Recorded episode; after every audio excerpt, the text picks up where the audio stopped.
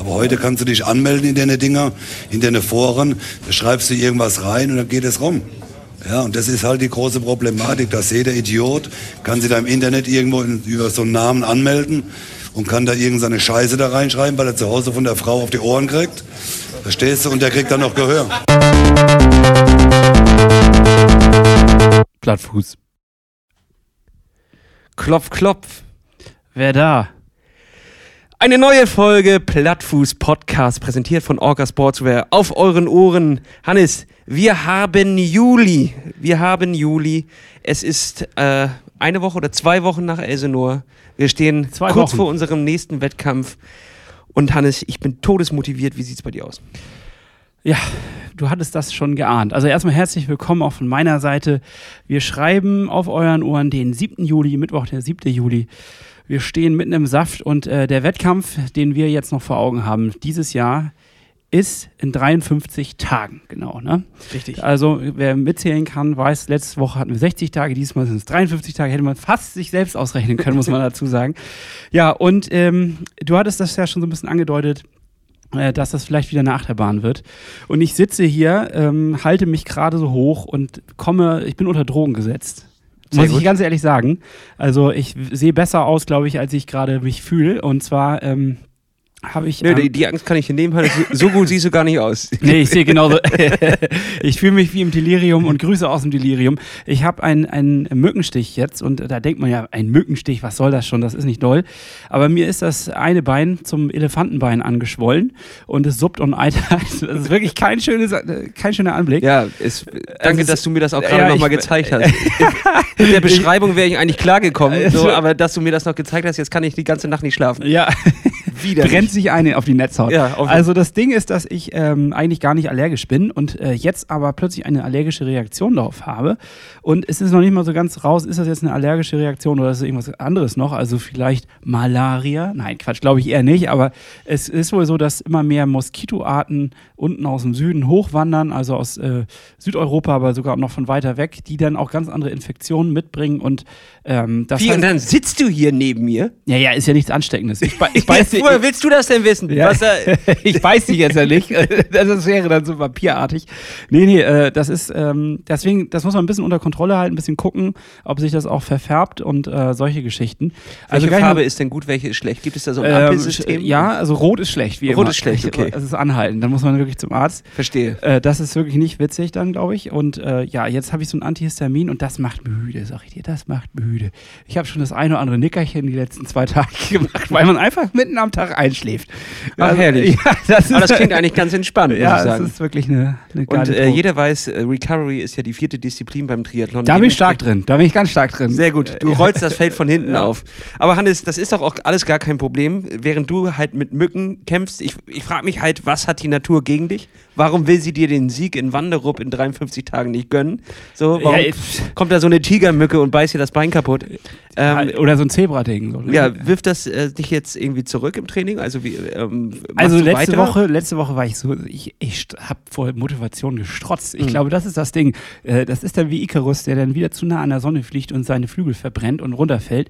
So bin ich auch drauf. Ich bin äh, hoch motiviert. Denke jetzt, jetzt hau ich noch mal einen raus. Ich wollte dir auch so ein bisschen zeigen, ich bin, ich bin dabei. Hab dir ja eine, eine, eine Zeit wieder vom Laufen gezeigt, Mhm. damit du so ein bisschen denkst, oh, dass du Angst kriegst. Ich habe Angst gehabt. Das Ich hatte Schlottern in Angst- den Beinen. Ich hatte Angst äh, auf dem Rücken. Auf. Ich hatte so eine Gänsehaut auf dem Rücken. Da dachte ich, da habe ich sofort, ich habe das irgendwie abends erst gelesen, 23 Uhr, habe ich sofort die Laufschuhe gepackt und habe gesagt, nee, da, ich muss raus, ich muss raus. Ja.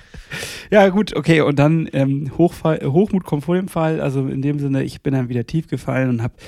Jetzt muss ich erstmal ein, paar- ein bisschen gucken, wie sich das entwickelt. Also ich kann dir gar nicht sagen, ob mich das einschränkt. Ich glaube nicht. Ich glaube, in zwei, drei Tagen soll es wieder okay sein. Wenn nicht, dann findest du mich auf der Intensivstation. Ja, das ist doch fein. Das ist ein guter Deal.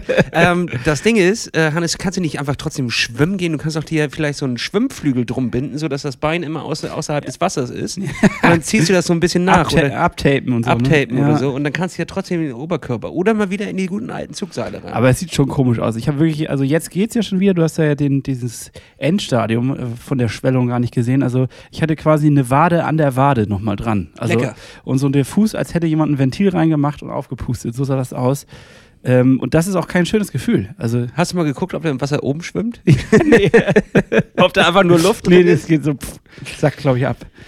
Ja, also, ähm, das heißt ein kleiner Rückschlag, aber das soll uns ja nicht auffallen. Nein, ich will auch, dass, also da fordere ich dich jetzt auf, dass du dich davon nicht zurückwerfen lässt, sondern im Training bleibst, dass der Oberkörper halt gestiert ist. Eigentlich erwarte ich jetzt äh, Sixpack und dicke Arme äh, von, von anderen Übungen, die du ersatztechnisch machst. Also das lasse ich jetzt tatsächlich an dem Punkt der Saison nicht gelten. Mittendrin, dass du jetzt sagst, äh, ich falle jetzt hier drei, vier Tage wieder aus und ich bin müde. Nee, da fordere ich dich zum Kampf auf, Hannes. Es sind ja nur noch 53 Tage und diesen Wettkampf machen wir wirklich. Ja, ziehen wir durch.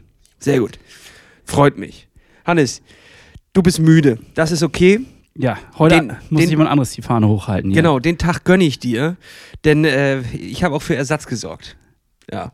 Also du wirst heute nicht ganz ersetzt, aber für die heutige Folge haben wir jemanden dazugeholt, der uns ein kleines bisschen Input geben kann. Auch mal Erfolgsgeschichten und nicht immer nur äh, hier die nächste Verletzung, die irgendwie präsentiert wird.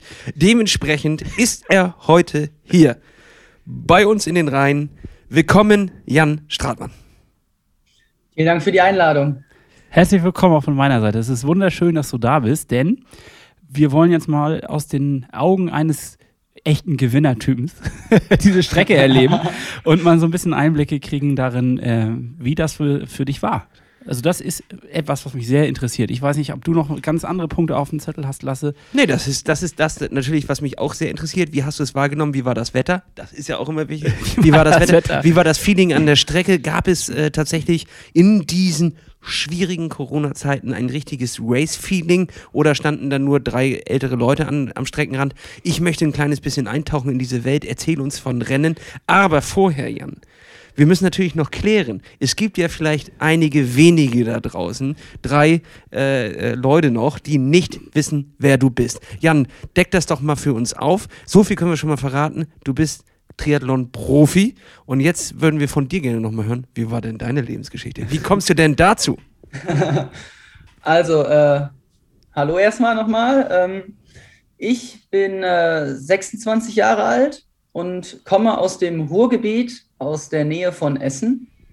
Äh, bin da aufgewachsen und wie jeder äh, Junge aus dem Pott habe ich äh, meine Jugend damit verbracht, Fußball zu spielen und FIFA zu zocken. Klassiker, ja. Ein Klassiker, absolut, ja. Und ähm, da mein Vater aber uns selber Videospiele verboten hat, war ich den Rest der Zeit draußen und habe äh, Scheiße gebaut. und dann infolge eines Skiunfalls wo ich mir mein komplettes Bein zerlegt habe. Ähm, und der Reha habe ich angefangen mit dem Schwimmen. Ähm, Kluge Entscheidung. Eher, unfrei eher, unfreiwillig, weil ich musste Aquajoggen und hatte ich gar keine Lust drauf. Und ja, dann das kann ich mir vorstellen. habe ich angefangen zu schwimmen und es war mit 16. Und davor noch keine wirklichen Berührungspunkte mit Leistungssport, Ausdauersport, gehabt. Ähm, mein Vater hat ein paar Jahre, ist schon immer Marathon gelaufen, hat ein paar Jahre vorher in Rot eine Langdistanz gemacht und war so ein bisschen in dem Triathlon-Fieber, aber mich hat das damals noch nicht so sehr interessiert. Und dann bin ich da irgendwie so reingerutscht, habe angefangen zu schwimmen und habe dann ähm, bei der damaligen Landestrainerin in Essen, Grit Weinert, ähm, mittrainiert. Das war alles mehr Zufall und äh, bin dann dem Triathlon treu geblieben und habe eigentlich direkt mit dem und habe es direkt leistungssportlich betrieben, halt am Stützpunkt in Essen. Und äh, mein erstes Rennen war dann auch direkt damals so eine Jugendserie in oder so ein De der Deutschland Cup heißt er oder glaube ich immer noch. Und ich glaube schon das dritte Rennen die deutsche Meisterschaft in der Jugend das Jugend A. Und dann ähm, da habe ich natürlich noch äh, gerade in den ersten Jahren viel Lehrgeld bezahlt und mich dann so meinen Weg gesucht kann man sagen ja, das ist ja nicht schlimm. Wir zahlen immer noch bis heute Lehrgeld. wir haben eigentlich bis jetzt nur Lehrgeld bezahlt. Die Erfolge bleiben aus. Äh, jetzt muss ich da nochmal kurz nachfragen, wie, wie kann das sein, dass man, äh, man macht Aquajogging bzw. wehrt sich und plötzlich ist man im Leistungskader. Also irgendwie muss da ja noch was passiert sein. Da musste ich ja jemand entdeckt haben oder sowas. Oder, also ja, ja so, ein, so ein bisschen. Mein Vater kannte die äh, Landestrainerin und irgendwie war das, weil ihm das, glaube ich, auch zu voll war in dem Schwimmbad in, in Essen, ähm, durfte ich dann bei denen mit auf die Bahn, weil mein ah. Bein ja noch sehr labil war. Und scheinbar ähm, habe ich mich gar nicht so dumm angestellt und auch irgendwie ähm, dann im weiteren Verlauf der Reha, bevor ich ja wieder auf dem Platz stehen durfte, mein Ziel war wieder Fußball zu spielen, bin ich viel laufen gegangen, Rad gefahren, halt das, was man machen konnte. Und das hat irgendwie alles Spaß gemacht. Und ähm, ich bin, habe danach eigentlich nie wieder so richtig mit dem Fußballspielen angefangen. Hing auch so ein bisschen damit zusammen, glaube ich, dass man dann ähm, ja so ein bisschen den Absprung auch verpasst. Äh, Im Fußball ist ja auch ein sehr schnelllebiges Geschäft und äh, ich war dann körperlich auch äh, zurück mit 16 oder noch nicht so durch die Pubertät und noch nicht 1,85 Meter wie die ganzen anderen. Und dann ähm, habe ich da auch nicht mehr so Fuß gefasst, aber es auch nicht mehr so ernsthaft versucht, weil ich dann schon irgendwie in diesem Ausdauersport Kreisel gefangen war, im positiven Sinne. Ja, das ist doch eine, eine Geschichte. Das ist ja wie der, der Phönix aus der Asche. Ne? Eigentlich denk, denkt man natürlich, du liegst äh, gebrochen am Boden, das Bein ist kaputt, die Karriere ist, äh, die Fußballkarriere ist äh, versaut quasi. Aber dadurch entstehen einfach ganz neue Wege. Wenn eine Tür sich schließt, öffnet sich woanders eine andere. Und wir sind natürlich dankbar, denn heute können wir dich dadurch in einem Triathlon-Podcast begrüßen. Sonst hätten wir, um dich einzuladen, einen Fußball-Podcast noch machen müssen. Da habe ich ja nun wirklich gar keine Ahnung von. ja. Und äh, ja, wie ist es dann? Es ist natürlich, ja, Leistungskader. Das machen, machen noch recht viele, aber du bist ja wirklich jetzt dazu gekommen, äh, dass das jetzt heute dein Beruf ist. Habe ich das, äh, bist du komplett äh, Triathlon-Profi oder macht man das nebenbei? Äh, wie läuft sowas ab? Also ich kann das ja in, in, in der Kurzfassung weiterführen. Dann habe ich mich halt, habe ich das immer weiter äh, gemacht, habe dann mit 18 Abitur gemacht, ganz normal, an keiner Sportschule, nichts. Wir hatten nicht mal Sport und Abitur.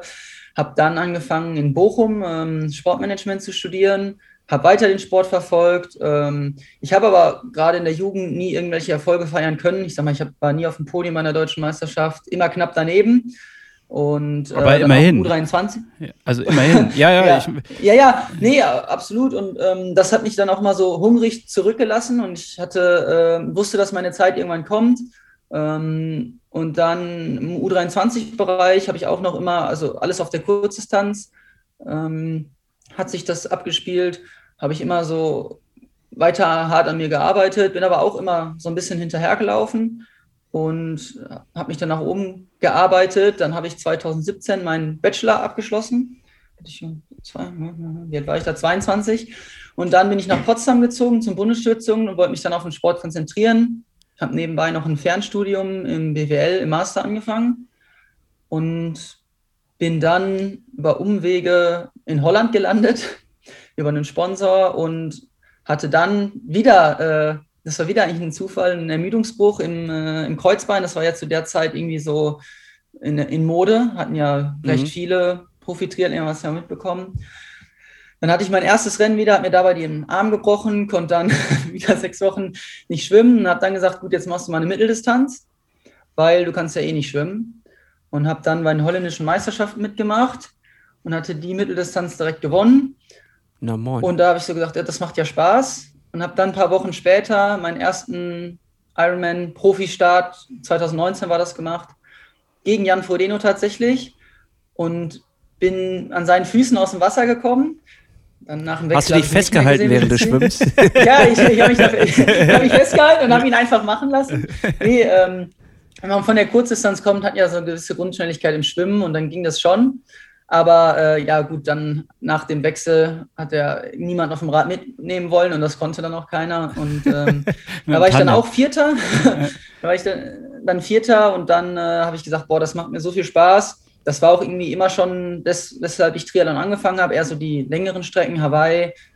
Das hat mich so ein bisschen gepackt und äh, ich glaube auch, dass da meine Stärken liegen. Und dann bin ich das Ganze auch mit meiner Trainerin nach dem Rennen, Laura Sophie Usinger, angegangen, das Projekt. Und ja, jetzt kommen wir. Die kommen ja schon nahe zu dem, was jetzt passiert ist. Genau, jetzt sind wir gar nicht mehr so weit weg. Ja, äh, allerdings musst du noch mal ganz kurz sagen, du kommst von der Kurzdistanz, das heißt also wie äh, so richtig diese, diese olympische Sprintdistanz, wo äh, Zweierteams starten oder in welcher Kategorie bist du da einzusortieren? Oder ist das so eine Jedermann-Distanz oder wie, wie, oder wie? Also man fängt ja in der Jugend ganz normal an oder ich habe diese ganz kurzen Distanzen übersprungen, dann der, mit der Sprintdistanz, also 750 Meter Schwimmen, 20 Rad und 5 Laufen. So sind die meisten Rennen, auch in der Bundesliga bin ich dann gestartet. Das ist ja auch meistens sind Sprintrennen. Ja. Und ähm, ich habe auch ein paar Starts in, dann bei Europacups, bei ähm, Weltcup bin ich auch gestartet oder Studentenweltmeisterschaft zum Beispiel. Das sind dann meistens entweder halt die Sprintdistanz klassisch oder die olympische Distanz, die doppelte Strecke.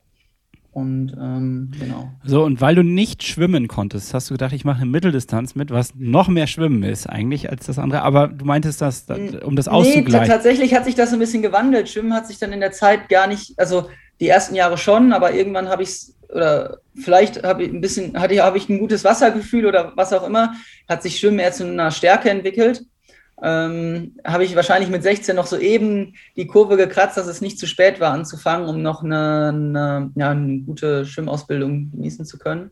Und ähm, ja, ich würde es definitiv jetzt als eine meiner Stärken, auch schon zu Kurzdistanzzeiten war ich zuletzt dann auch nicht mehr so schwach im Wasser, bin auch schon mal in der Bundesliga ein paar Mal in Top 5 aus dem Wasser gekommen. Also daran hat es nicht gelegen, letztlich, dass ich ja noch die Mitteldistanz gegangen bin. Okay, okay.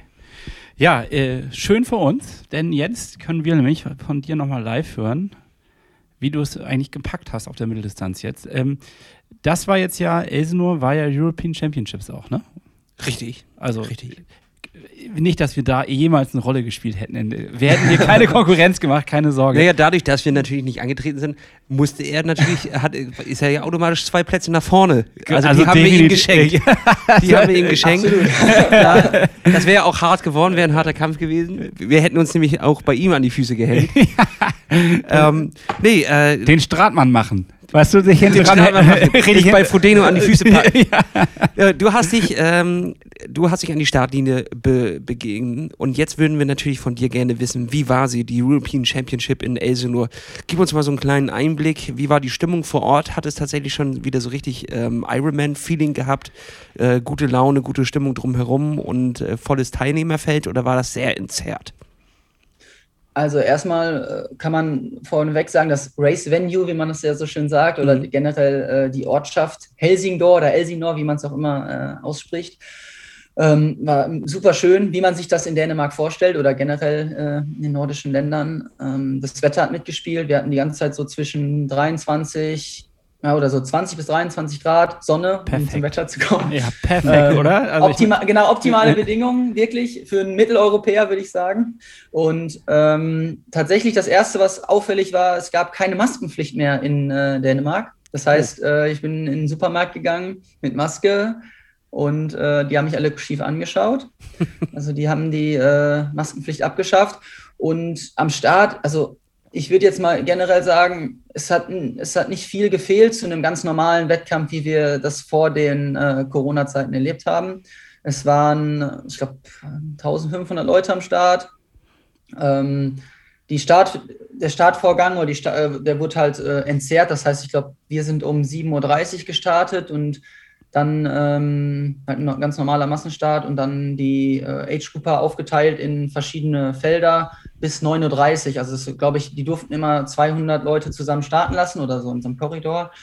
Und so war das auch aufgeteilt. Die hatten das äh, ziemlich gut im Griff, die Organisation. Und ja, insgesamt war es halt ein ganz normales Rennen. Es waren sehr, sehr viele Zuschauer an der Strecke, auch dem geschuldet, also gerade auf der Laufstrecke und dann beim Schwimmen. Äh, auf der Radstrecke jetzt nicht so viel, das ging ja dadurch die kleinen Ortschaften, da äh, konnte nicht viel äh, Zuschauer da sein, aber auf der Laufstrecke war eigentlich kein Meter, wo keine Zuschauer waren, da es ja auch durch die Stadt ging. Und insgesamt war es ein mega, mega cooles Rennen und wo ich denke ich auf jeden Fall nochmal an den Start gehen werde. Ja, wenn du dann nächstes Jahr am Start bist, dann sehen wir uns ja da. Denn nächstes Jahr treten wir ja. auf jeden Fall an. Gar ja. keine Frage. Ähm, das ist ein Treppenwitz, aber ja. Dann lass uns doch das ganze Ding einmal von vorne aufwickeln. Das Schwimmen im Hafenbecken. Wie kam es dir vor? Wie war äh, die Wassertemperatur? Und ähm, wie, wie, hast du dich da dadurch. Wir, wollen wir, also wir können ja schon mal sagen, es ist ja kein Geheimnis mehr. Du bist am Ende als äh, Dritter ähm, im Ziel eingelaufen mit einer Zeit von ähm, drei Stunden 39 noch was. Das ist schon knackig. Da wolltest, da wolltest, du eigentlich hin. 3,39 doch, 3,39 doch nicht, Hannes. Das ist doch schon knackig. Da, da warst du ja, da ist ja vor dem Frühstück zu Hause gewesen. ja, das ist schon wirklich knackig, ja. Das ist äh, eine knackige Zeit. Herzlichen Glückwunsch erstmal ähm, dazu. Dann äh, lass uns das einmal durchgehen. Das Schwimmen im Hafenbecken ja. war wunderschön. Sehe ich das richtig? Ja, tatsächlich. Äh, normalerweise denkt man ja an Hafenbecken. Ich meine, man ist, ich bin auch schon mal Medienhafen in Düsseldorf geschwommen oder so. Da sieht man jetzt nicht so, da sieht man seine eigene Hand nicht mehr. Das war äh, erstaunlich klar. Man konnte bis zum Grund schauen und äh, da lagen auch keine Einkaufswagen oder E-Roller drin. ähm, es war sehr, sehr verwinkelter Kurs, aber ich fand das gut, weil als stärkerer Schwimmer sind immer äh, schwierigere Kurse besser, um die Konkurrenz hoffentlich loszuwerden. Aber an sich war das mega cool. Ganz viele schöne Schiffe standen im Hafen und ja, das Wasser war super angenehm. Also eigentlich war das Schwimmen rundum schön. Und äh, als wie viel bist du denn aus dem Wasser gekrabbelt? Ich bin die ganze, ich bin äh, gut weggekommen, habe mich diesmal nicht so wie äh, beim letzten Rennen in St. Pölten auf den Start konzentriert und war dann äh, in Führung und dann ist noch die, ein Australier die ganze Zeit vor mir geschwommen, weil ich nicht die Führungsarbeit übernehmen wollte. Bin dann, glaube ich, als Dritter oder Vierter aus dem Wasser gekommen. Also wir sind zusammen zu acht, acht Leute, glaube ich, innerhalb von drei, vier Sekunden aus dem Wasser in die Spitzengruppe. Okay, also das war ja psychologisch, äh, psychologisch auch stark von dir, dass du sagst, okay, ich möchte die Führungsarbeit nicht übernehmen. Sich da nicht nervös machen zu lassen, ist ja auch wahrscheinlich eine Kunst, oder? Muss ich das jetzt verstehen wie beim Radfahren? Also gibt es da auch äh, quasi äh, nicht Windschatten, ja, aber Wellenschatten oder wie? Wasserschatten. Ja, doch, Wasserschatten. Wasser, Wasserschatten, genau. Im Wasserschatten spart man doch schon ein bisschen Kraft. Das ist nicht zu vergleichen mit dem Radfahren, lange nicht so viel, aber man spart sich schon mal die Orientierung, weil der vor einem soll, muss sich dann orientieren. Das heißt, äh, man muss nicht so oft äh, nach vorne ja. schauen. Und man profitiert auch ein bisschen von dem Vordermann. Allerdings bei der Vordermann diesmal hatte der es nicht so mit der Orientierung. Das heißt, äh, man musste mal ein bisschen nachjustieren. Aber ähm, ja, doch, das hilft schon. Okay. Dann bist du aus dem Wasser gekrabbelt. Wir haben 23 Grad, das Wetter ist schön. Es ist ein langer Weg in die Wechselzone. Also jedenfalls war es das letzte Mal, als ich da war. Man muss auf jeden Fall Meter hinter sich liegen. Ähm, wie kam es davor? Wechsel, alles gut gelaufen? Kamst du gut aufs Rad weg? Ja, ähm, der aus, als erster aus dem Wasser gekommen ist, der hat äh, einen Vollsprint in die Wechselzone hingelegt, der hat sich ein bisschen absetzen können und den haben wir dann auch auf der Ratsch erst bei der, beim Laufen wieder einholen können. Aber ähm, ja, krass. ich bin dann, glaube ich, als Dritter aufs Rad. Äh, der Weg ist äh, tatsächlich lang, das merkt man dann immer, wenn man seinen Neoprenanzug schnell ausziehen muss. Der ist dann mhm. schon so schön festgesaugt. ähm, ich denke mal, das sind so 800 Meter, vor allem waren wir ganz hinten in der Wechselzone. Das sind dann nochmal 300 Meter mehr. Ähm, genau, und dann ging es aufs Rad und hat sich relativ schnell eine Gruppe von, wir haben acht Leute formiert, ähm, wo einiges an Radpower äh, versammelt war. Und ähm, dann ging es halt auch relativ schnell los mit den Attacken oder es war relativ unruhig, die ersten 60 Kilometer. Immer wieder ist einer gefahren, aber die Löcher wurden knallhart wieder zugefahren. Ob es ein Flo Angert war, ein Magnus Ditlev oder ein Rudi von Berg. Äh, also stark besetzt. Ich, wenn das, ja, ich sag mal, viel Bike Power in der Gruppe gewesen. Den eher Führenden konnten wir nicht einholen. Ähm, nach 60 Kilometern war auch so ein bisschen die Luft dann raus aus der Gruppe, weil keiner mehr Bock hatte zu fahren, weil immer alles zugefahren wurde. Und ähm, ja, dann äh, haben wir da auch relativ viel Zeit verloren und haben den späteren Sieger zurück ins Spiel gebracht, der nach 60 Kilometern noch einen ordentlichen Rückstand hatte, weil dann sich alle nur noch angeguckt haben und gesagt, fahr du doch. Auch wenn man natürlich nicht äh, Windschatten fahren darf, aber es ist ja trotzdem die Gruppendynamik. Ähm, Wollte ich gerade ja. fragen, weil äh, viele von, ich sag mal, uns Amateuren, die jetzt vielleicht noch nicht so einen riesigen Wettkampf mitgemacht haben, ähm, die gucken jetzt vielleicht gerade Tour de France und da ist es dann so, dass du wirklich im Peloton in der Gruppe fährst und dir Windschatten gibst. Beim Triathlon ist es ja im Regelfall nicht so. Das soll, wird ja sogar mit Penalties bestraft. Ähm, also, aber trotzdem, diese Gruppendynamik führt dazu, dass man sich mehr dass man doch nach vorne gepeitscht wird? Oder wie, wie muss ich mir das vorstellen? Über, wird man überholt und denkt, ah, jetzt den kriege ich auch wieder? Oder wie, wie funktioniert das dann? Und äh, da werfe ich an die Frage noch an. Hat, hattet ihr denn quasi eigentlich schon mit dem ersten abgeschlossen und gesagt, äh, den kriegen wir eh nicht mehr? Ich, ich glaube, äh, zunächst ähm, ist es mit der Gruppendynamik ist halt so, ähm, leider ist es noch so, wo viele sich auch immer lauter oder lauter die Forderung werden, dass es eine 20 Meter Windschattenregel gibt. Es gibt ja diese 12 Meter Regel vom Vorderrad zum Vorderrad, das heißt im Wesentlichen sind es 10 Meter. Mhm. Ähm, und natürlich, ich meine, wir sind da jetzt, glaube ich, ein 44 oder 45, ich glaube 44er Schnitt gefahren. Wenn du auf einer Ebene 45, 46 fährst und jemand 10 Meter vor dir ist, dann fährst du 40, 50 Watt weniger. Das muss man auch ganz klar so sagen. Und das ist schon mal der erste Vorteil. Und zweitens, klar, äh, motivational ähm, hilft das natürlich auch, wenn du Leute vor dir hast, wenn du in einer Gruppe fährst.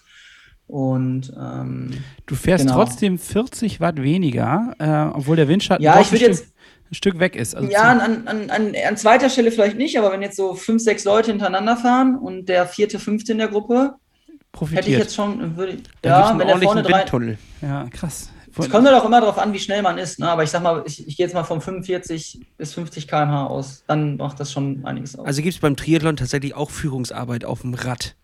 Nicht nur, ähm, ja, also klar, der Erste, der, der durchfährt, der auch den, den, den Sprint macht in die Wechselzone und gleich losfährt, der gibt natürlich eh ein gewisses Grundtempo vor. Ähm, den kriegst du ja aber gar nicht mit. Du weißt ja eigentlich nicht, was der Erste da vorne macht. Der ist ja gerade auf so einer Strecke, da gibt es ja ähm, nicht so wirklich offene Felder, wo man gucken kann, sehr verwinkelt.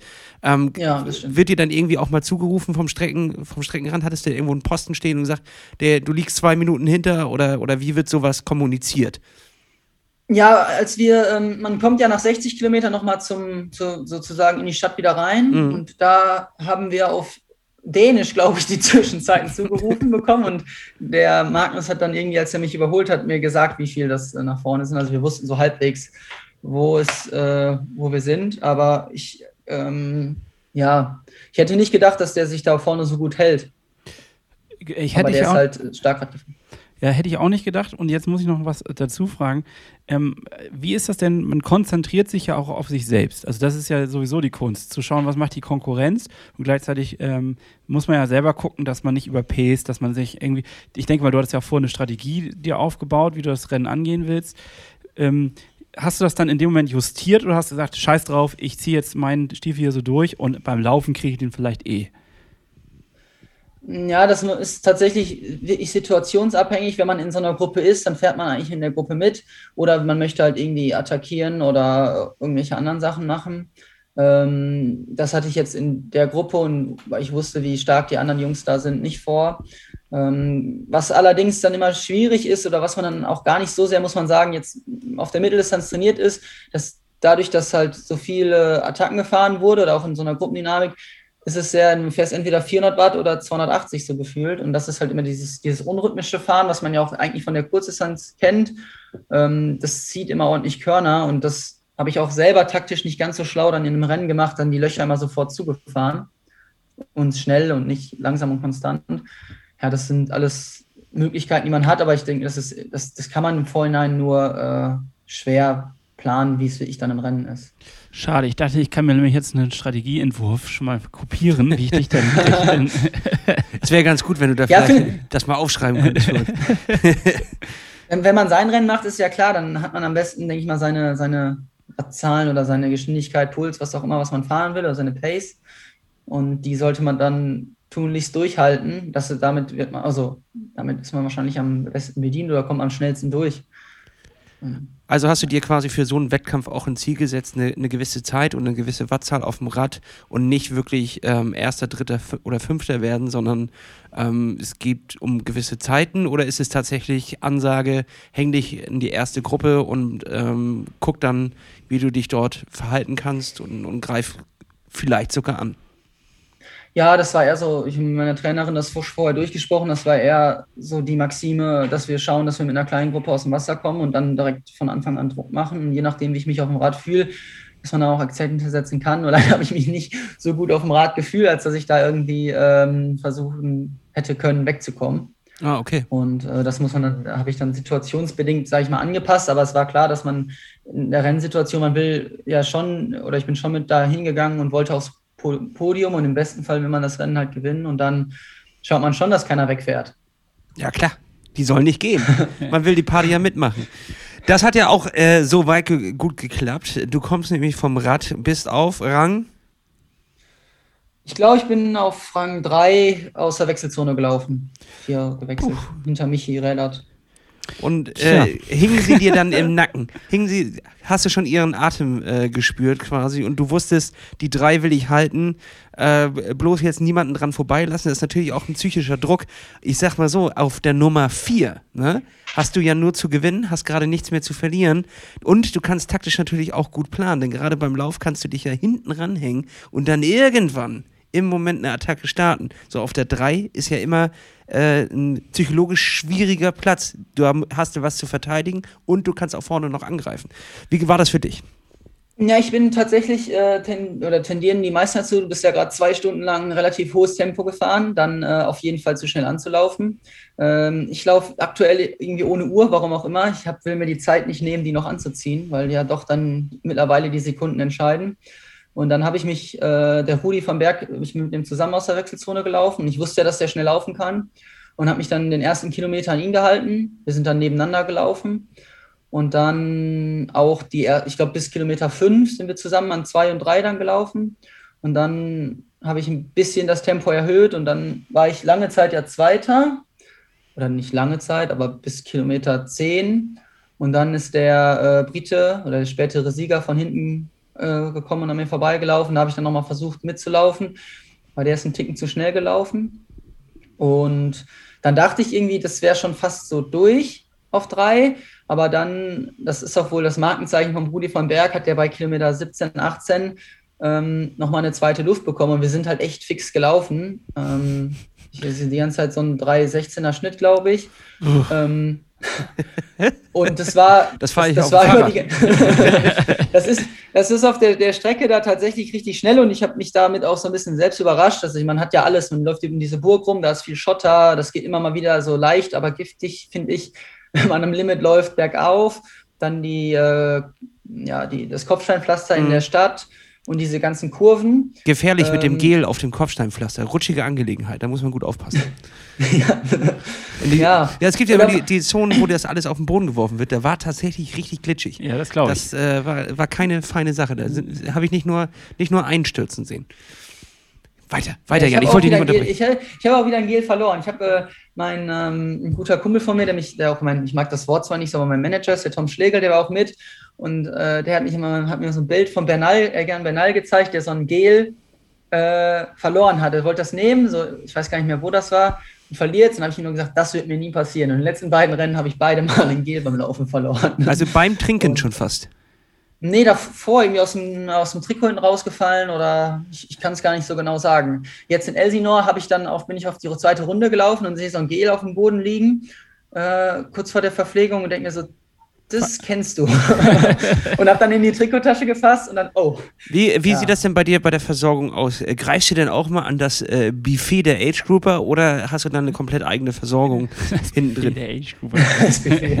äh, im, Im Normalfall äh, nehme ich gar nichts von außen auf. Ähm, auf einer Mitteldistanz reicht es fast immer, außer wenn es sehr heiß ist. Das heißt, ich habe meinen eigenen Gels oder meine äh, Energie auf dem Rad mit dabei in den Flaschen und beim Laufen habe ich meistens drei Gels äh, mit. Ich, das Wasser nehme ich dann halt von der Seite oder wenn man sich mal vergreift, gibt man sich auch mal Red Bull oder Cola, Cola zum Kühlen über den Kopf, aber ja, ist dann egal. Schön, schön klebt.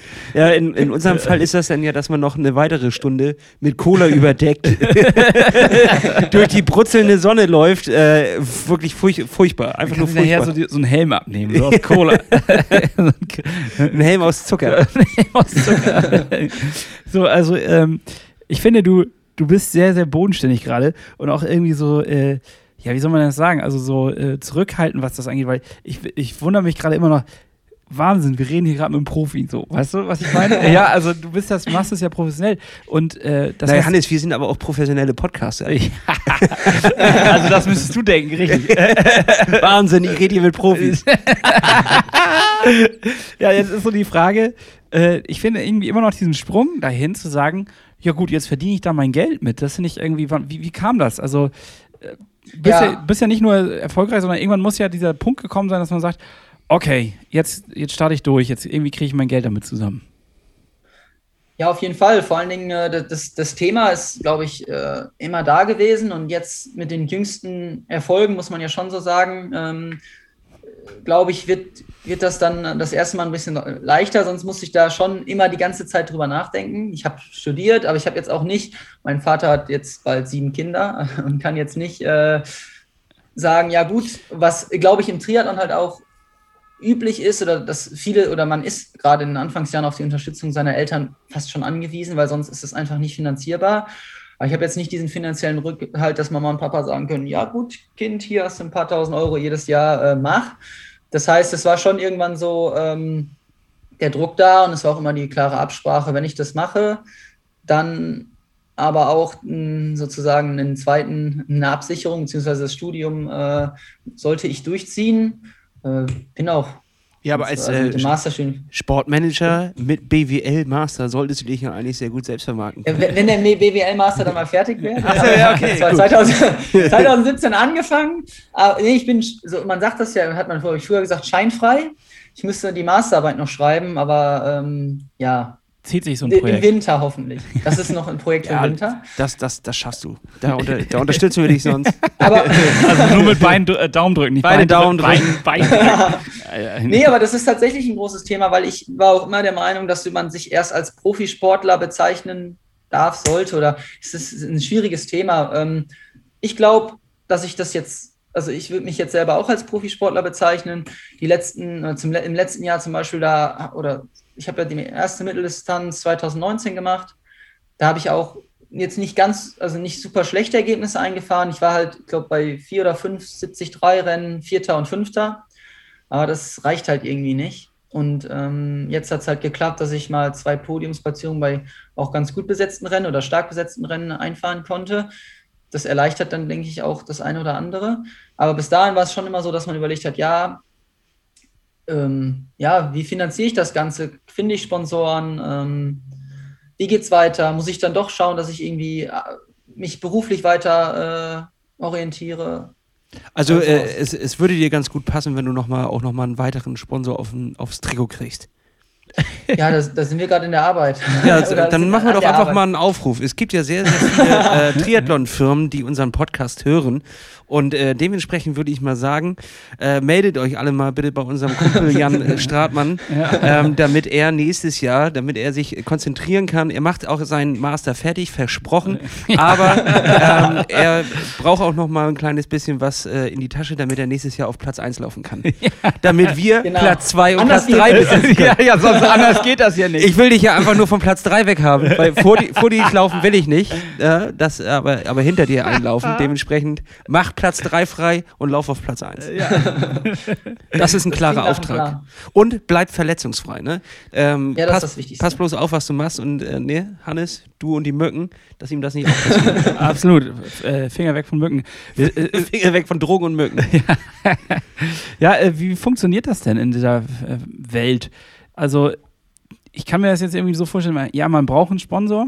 Dann gibt es ja dieses Team Erdinger Alkoholfrei zum Beispiel. Ähm, das ist dann ja schon ein dicker Sponsor im Verhältnis, wahrscheinlich, also für Triathlon-Dimensionen. Äh, ähm, wie, wie funktioniert das? Also man läuft da ein paar Mal ganz gut. Wird man dann aktiv angesprochen? Musst du Leute ansprechen oder wie funktioniert das? Ich glaube, dass große oder dass große Firmen oder generell Firmen einen einsprechen, dafür muss man schon ähm, ja, ich sag mal, große, große Rennen auch gewinnen. Ansonsten ist es natürlich viel irgendwie über Kontakte, dass man Leute anspricht, Firmen anspricht. Ich habe ja jetzt auch schon den einen oder anderen Sponsor und ähm, ja, ich, ich, das, das entwickelt sich so ein bisschen mit der Zeit. Ich denke mal, das fängt bei den meisten an, irgendwie mit einem kleinen Materialsponsoring und dann ist es bei den, oder das Ziel bei den meisten Unternehmen, glaube ich, in solche, ich glaube, das sogenannte internationale Verträge zu bekommen, wo man dann halt auch nicht nur äh, eine Unterstützung durch Material bekommt, sondern auch ähm, Mercedes, Geld. Bentley. Genau, klar. So. Eine, das Wichtigste ist eine teure Uhr, ein teures Auto. Ganz ja, klar. klar. nee, darum, darum geht es ja gar nicht. Und ich glaube, es ist auch, äh, oder was uns auch immer wichtig ist, also dem Tom und mir und ähm, woran wir versuchen zu arbeiten und weshalb wir, glaube ich, auch da relativ viel machen, ist, ähm, man, also das ist ja immer, das muss ein Geben und Nehmen sein und man muss dem Sponsor auch was bieten können. Und in, dem, und in den meisten Fällen ist es Reichweite und gerade heute in Zeiten von Social Media wird fast von einigen Unternehmen schon mehr auf die Followerzahlen und damit die Reichweite geschaut, als auf die sportliche Leistung. Was traurig ist. ist. Manchmal ein bisschen schade. Ja. Genau. Aber es ich glaube, das ist so eine Mischung aus beiden, gerade bei Sponsoren aus dem Sport. So, wie vermarktet man sich, aber auch, was bringt man für Leistung, was hat man für Perspektiven. Und ich denke, am Ende des Tages, wenn man die Leistung bringt und sich halbwegs gut verkauft, dann funktioniert das auch. Gerade in einer Sportart wie Triathlon, die dafür ja sehr dankbar ist. Ja, aber es ist natürlich auch, äh, da, ja, da hake ich noch einmal kurz ein. Ja, ja. Es ist natürlich aber auch äh, gleichzeitig ein kleiner Segen, dass auch so etwas zählt, weil du kannst ja auch mal einfach ein schlechtes Jahr haben oder auch zwei schlechte Jahre. Das würde dann aber bedeuten, dass dir die Sponsoren äh, langsam wegbrechen. Und so ist es natürlich äh, möglich, über eine gewisse Followerzahl sich ja auch, das ist dann ja wie ein zweites Standbein, was einen auch nochmal hält, weil darüber halt dann immer noch Leute erreicht werden, auch wenn du jetzt nicht mit dem Sponsor auf der Brust als erstes über die Ziellinie läufst. Das wollte ich, wollte ich nur mal einwerfen. Also das ist ein, ein zweischneidiges Schwert. Es gibt, es gibt zwei Medaillenseiten. Absolut, absolut. Ähm, Auf jeden Fall. ich- wieso ist für dich aus deiner Sicht der Triathlonsport dankbar in der Hinsicht? Das hast du gerade so gesagt und ähm, ich dachte kurz, weiß ich gar nicht, weil es ist ein ganz schöner, also ich finde, es rückt mehr in die Mitte der Gesellschaft, aber es ist immer noch voll die Randsportart, oder? Oder habe ich dann eine falsche Ja, ich, ich kann das jetzt nur, ich, ja, ich, aus, ich sag mal, aus der Sicht der Randsportarten, ähm, wobei ich Triathlon eher als Trendsportart bezeichnen Ja, würde. okay. Nee, äh, ist davon, davon ab. Ähm, ich meine, wenn man sich umschaut, so in seinem oder generell in den, in den Sportarten, die jetzt nicht Fußball, Golf und Tennis sind, vielleicht noch Handball und Basketball, ähm, die außen vor und sich dann mal so umschaut, gerade auch in der Leichtathletik, haben gibt es einfach als Triathlet die Möglichkeit, wenn du entsprechende Erfolge feierst und dich entsprechend vermarktest, damit muss man ja so sagen, wie es ist, gutes Geld zu verdienen. Und das gibt es halt in vielen Sportarten, glaube ich, einfach nicht in der Form und auch in der Breite nicht. Es, weil man muss halt sehen, wer den Sport macht, wer sich, die, Leute müssen sich den Sport leisten können und auch wie viel Material dahinter steckt und wie viele potenzielle Sponsoren dann da mit bedient werden können. Und Hm. Dahingehend denke ich, es, das meinte ich mit dankbar. Ja, okay, das stimmt natürlich. Die, die, auch da gibt es wieder zwei Seiten der Medaille. Das habe ich natürlich Klar. so gar nicht gesehen. Was natürlich ähm, ein kleines bisschen auch immer, immer hart ist, beim Triathlon muss man so viel bedenken und so viel äh, sich zulegen. Beim Fußballspielen reicht dann einfach eine Hose, ein Trikot und ein paar Schuhe. Und ne? einen Ball am besten noch. Die haben es einfacher. Die haben es einfach. Ein Ball wäre gut. Ein Ball wäre gut, aber du brauchst du erstmal Kannst auch auch eine Cola-Dose nehmen, das funktioniert anscheinend auch. Also bei, bei meinem alten Fußballtrainer damals war das immer, dass wir eigentlich von diesen eineinhalb Stunden Training war es eine Stunde und 15 Minuten ohne Ball und dann gab es nochmal an dem, an dem Ball, weil er meinte immer, du musst die Theorie erstmal lernen, bevor du ans Gerät darfst. Stinklangweilig, habe ich deswegen auch aufgehört.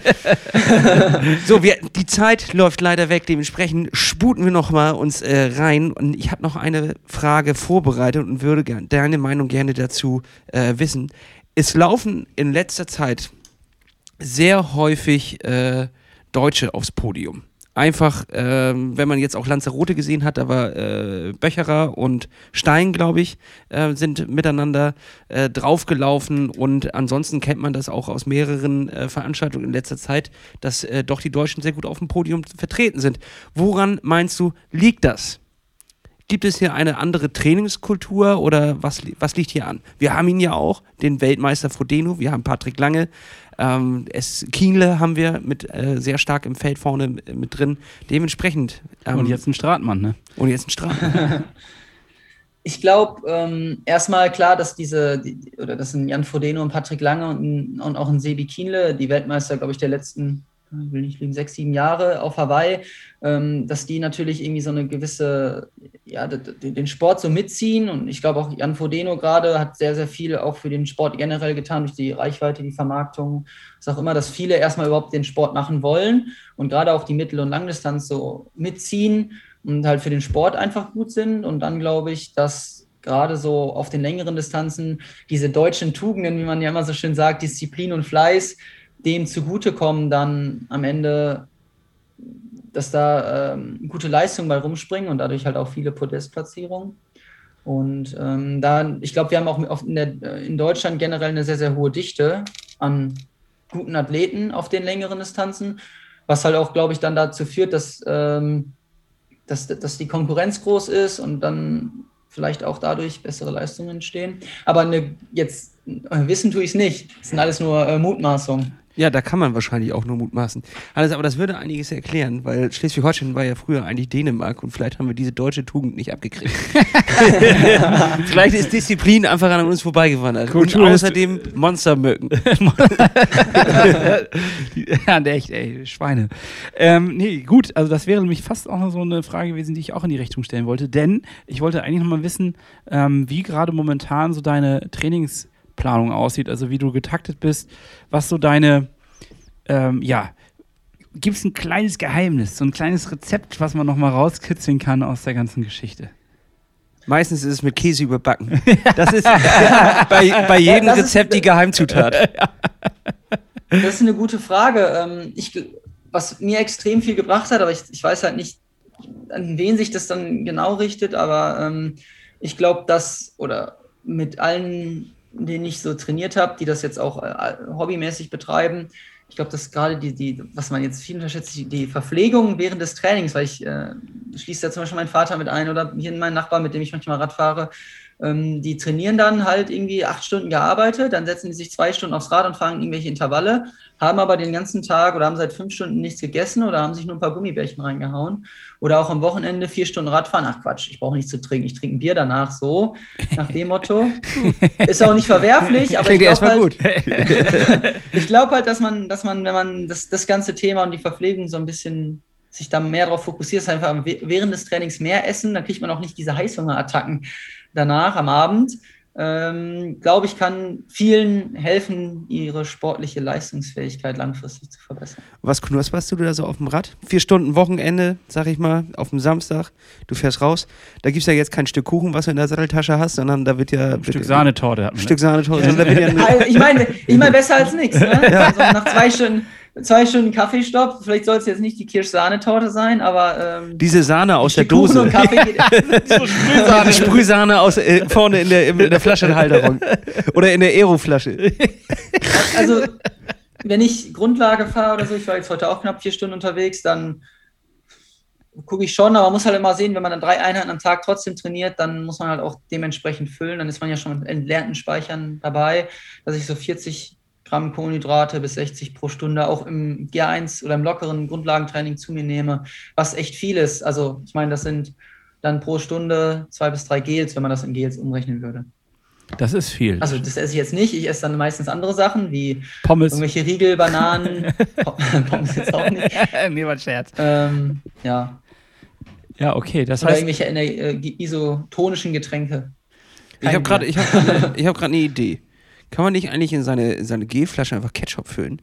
warum sollte man das tun? Erstens macht jeder, zweitens ist da unfassbar viel Zucker drin und Kohlenhydrate und das müsste ja eigentlich pushen. Aber Ketchup pur? ja, was, warum, Und dann läuft hier so rotes warum nicht? runter. Ich sag mal so, warum nicht? Also mehr ist in so einem Gel ja auch nicht drin. Ja, Nur weil das nach Waldfrucht schmeckt und das halt nach Tomate.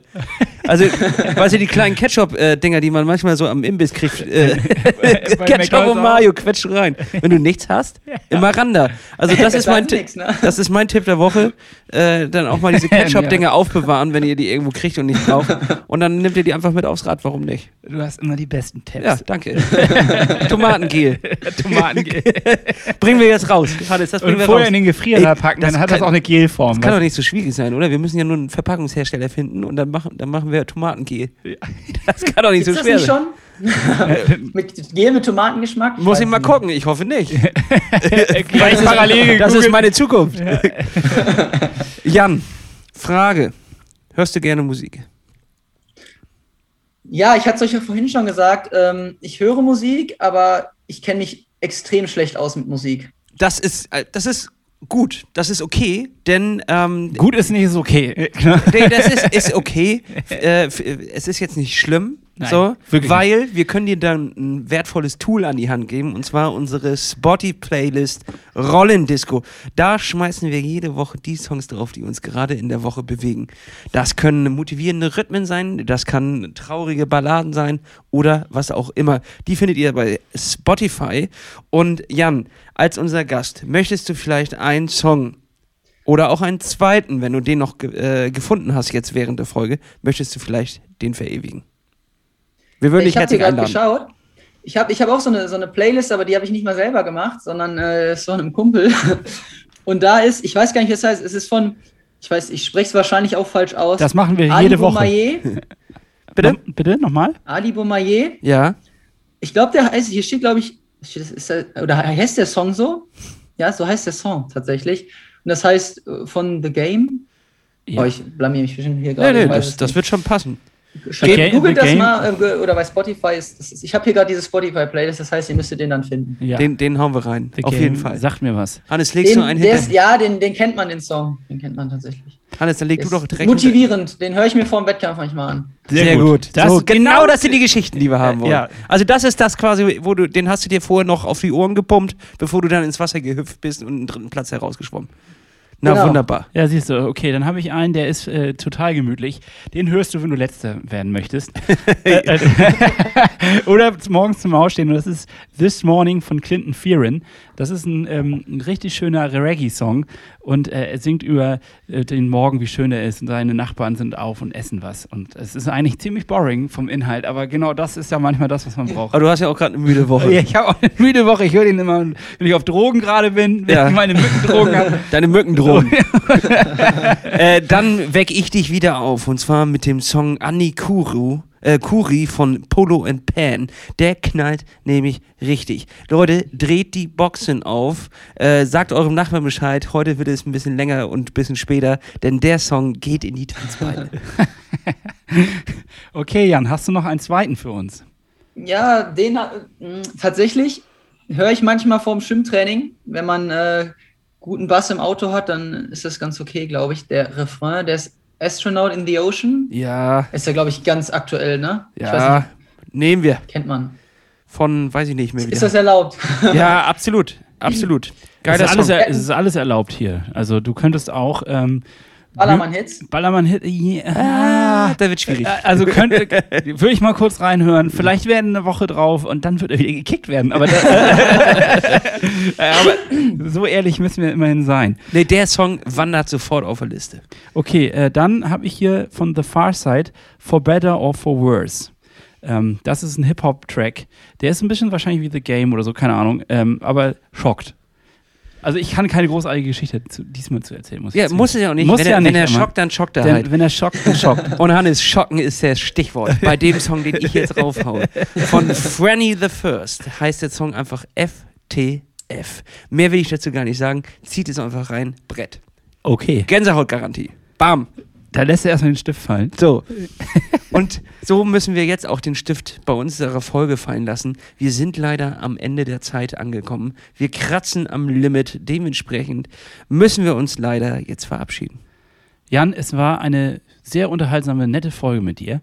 Ich drücke dir für die Zukunft alle Daumen, die ich habe und auch für meinen dicken Fuß dazu. Wir sehen uns in Elsenor nächstes Jahr. Wir sehen uns nächstes Jahr da wieder, gehen dann gemeinsam an die, ähm, ja, an die Startlinie, allerdings wahrscheinlich du ein bisschen vor uns. Äh, wartest dann im Ziel auf uns und dann können wir dir die Hand schütteln. du müsstest so zwei, drei Stunden warten, Warte. aber das könntest du ja wohl, äh, das wär, ist ja wohl drin. Ist das nicht, kann man da nicht auch so eine Tradition einführen, dass der Erste dem Letzten so ein, irgendwas geben muss? Das gibt es doch immer. Ist es nicht der, der, der Champion, auf der Hawaii ist es auf jeden Fall so, dass der Champion dem Letzten ins Ziel begleitet Und einen Blumenkranz überreicht oder sowas. Dann, und ihm eine Ferienwohnung kauft. Jan, du weißt ja, was dann ansteht nächstes Jahr. Dann Ja. wäre auch einfach mein Ziel dafür, der auch Letzter zu sein, ne? Letzter zu sein. Da würde ich auch letzter werden. Da hätte ich gar kein Problem. Da ist, hört mein Ehrgeiz sofort auf. Gut. So, Ja. Leute. Klaps auf den Sattel. Kuss aufs Oberrohr. Jan, herzlichen Dank, dass du dabei warst. Es war uns eine Freude. Ja, ähm, pass mal auf. Äh, wir, wir sind ja, wir, wir haben. Wir sind ja Gönner. Wir sind Gönner. Wir sind aber budgettechnisch ganz, ganz schlecht aufgestellt. Ähm, Ja. Dementsprechend, wir können dich leider nur mit Material und, äh, unterstützen. Jan, pass auf, wir schenken dir einfach mal eine Plattfuß-Crew-Socke. Ähm, und ich würde sagen, die bringt dich aufs Podest. Die bringt dich aufs Podest. Schicken wir raus.